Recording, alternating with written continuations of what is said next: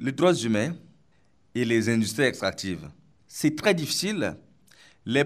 Die Menschenrechte und die Ölförderungsfirmen, das ist eine schwierige Sache.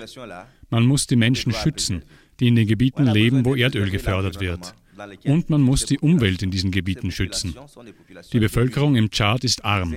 In den Gebieten, wo Erdöl gefördert wird, leben Menschen, die besonders mittellos und schutzbedürftig sind. Die Leute dort müssen mit weniger als zwei Dollar pro Tag auskommen und die Kinder und Jugendlichen haben schweren Zugang zur Schulbildung. Sie müssten das mit eigenen Augen sehen, unter welchen Bedingungen die Menschen dort leben und unter welchen Bedingungen im Tschad Erdöl gefördert wird. Et c'est dans ce contexte-là que le pétrole va être exploité. Das Erdöl im Tschad wird von einem amerikanischen Konsortium unter ExxonMobil gefördert. Wie schätzen Sie die Geschäftspraxis dieses Konsortiums ein? Eux, ces multinationales, sont préoccupés par des, des affaires. C'est réaliser des bénéfices. Die multinationalen Konzerne kümmern sich nur um ihren eigenen Gewinn und darum, dass sie ihren Ländern genug Energie liefern können. Der Rest interessiert sie nicht. Le reste, c'est pas leur problème. Alors, comment faire pour que ce pétrole puisse changer wie können wir es also anstellen, dass der Gewinn aus der Erdölförderung auch den Menschen etwas bringt, die in den Gebieten leben, wo das Erdöl gefördert wird? Wie können die Gewinne der ganzen Bevölkerung im Tschad aus der Armut heraushelfen?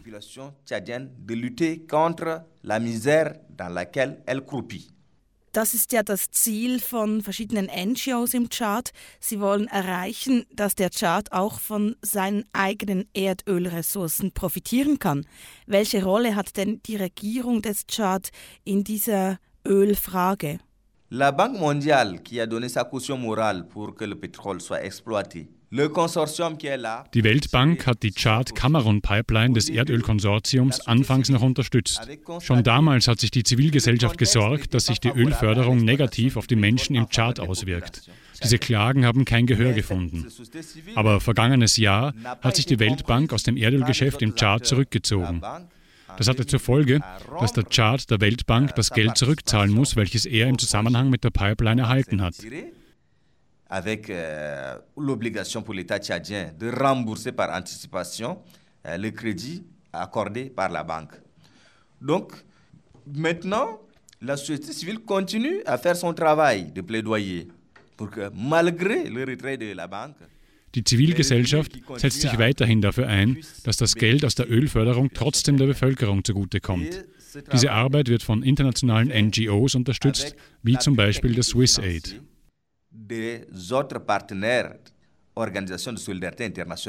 Im Rahmen des Projekts Erdöl und Unterstützung der Zivilgesellschaft finden ja auch Gespräche mit den amerikanischen Erdölfirmen statt. Zeigen diese denn Verständnis für ihr Anliegen? Au début, euh, la communication avec les différents acteurs paraissait très très difficile. Mais après, ces acteurs ont compris la nécessité de la collaboration. Et c'est comme ça que Am Anfang war die Kommunikation sehr schwierig, aber dann haben sie gemerkt, dass es wichtig ist, mit uns zusammenzuarbeiten. Das hat dazu geführt, dass die Entschädigungszahlungen für Schaden am Kulturland im Erdölgebiet gestiegen sind. Die Menschen, die wegen der Erdölförderung ihr fruchtbares Land und ihre Fruchtplantagen verloren haben, wurden zuvor mit einer lächerlichen Entschädigungssumme abgespiesen. Das Engagement der Zivilgesellschaft hat also dafür gesorgt, dass diese Summen etwas gestiegen sind. Deswegen ist es sehr wichtig, dass die Ölfirmen und unsere Regierung begreifen, dass es wichtig ist, mit uns zusammenzuarbeiten.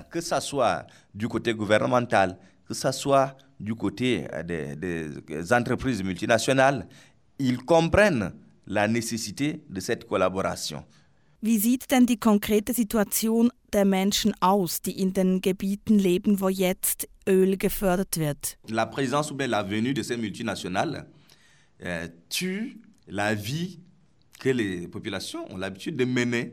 Surtout que les champs pétroliers, c'est euh, un monde moderne, avec des éclairages euh, énormes, des dispositifs d'exploitation. Diese Ölmultis töten das traditionelle Leben der Menschen in diesen Gebieten. Die Ölfelder sind eine andere, moderne Welt und sind von rundherum hell beleuchtet. Diese Ölfelder werden mit modernster Technik betrieben, die wir noch nie zuvor gesehen haben. Es ist ein extremer Kontrast zum Landleben, das die Menschen vorher gelebt haben. Und dann profitieren sie nicht einmal von den Ölreserven unter ihrem Boden. Denn ihre Nahrungsmittel, die sie anbauen, können sie nicht mehr essen und das Wasser ist vom Öl verschmutzt. Über 80 Prozent der Menschen im Tschad haben keinen Zugang zu sauberem Trinkwasser. Im Gegensatz dazu bereichern sich die multinationalen Firmen mit dem Öl, das unter der Erde der Bauern liegt, die Hunger leiden. Avec euh, euh, les multinationales qui sont là à côté, qui exploitent les richesses qui sont sous le sous-sol de ces paysans, qui, ces habitants qui sont en train de souffrir. Das klingt wirklich grotesk, wenn man sich das genau überlegt. Dann beuten die großen Firmen ja das Öl aus, das eigentlich den Bauern gehört, weil es fließt ja unter ihrem Land. Wer ist also der Eigentümer von diesem Öl? Donc, juridiquement, la propriété du dessous et du dessous à un certain niveau appartient à l'État. Rechtlich gesehen gehören die Bodenschätze ab einer gewissen Tiefe dem Staat. Was dem Staat gehört, gehört zum Vermögen der Bevölkerung. Theoretisch gehört das Öl also der Bevölkerung, aber in der Realität ist das anders. Das Öl im afrikanischen Boden gehört den Firmen aus dem Westen und aus Asien. Sie profitieren davon und kümmern sich nicht darum, was sie mit der Ölausbeutung in Tschad bei der ansässigen Bevölkerung anrichten. Es ist ihnen egal, ob wir leiden oder krepieren, sie machen einfach weiter. Aber wir haben nichts von ihrem Gewinn mit unserem Erdöl. Wir haben jedoch gesehen, dass es ölreiche Länder geschafft haben, ihre Erdölreserven selber zu verwalten. In Dubai zum Beispiel besitzt das Emirat das Erdöl und die westlichen Firmen, die dort Erdöl fördern, sind von Dubai angestellt. De leur pétrole. Les Occidentaux qui viennent exploiter le pétrole chez eux sont leurs employés. Ils ont travaillé pour leur compte. Sie setzen sich seit langem für die Menschenrechte im Tschad ein und engagieren sich dafür, dass der Tschad selber vom Profit der ansässigen Ölmultis profitiert. Ich stelle mir ihre Arbeit nicht sehr leicht vor und es scheint lange zu dauern, bis man ein Ziel erreicht hat. Was gibt Ihnen die Kraft, weiterhin dafür zu arbeiten? L'espoir fait vivre. On est toujours optimiste.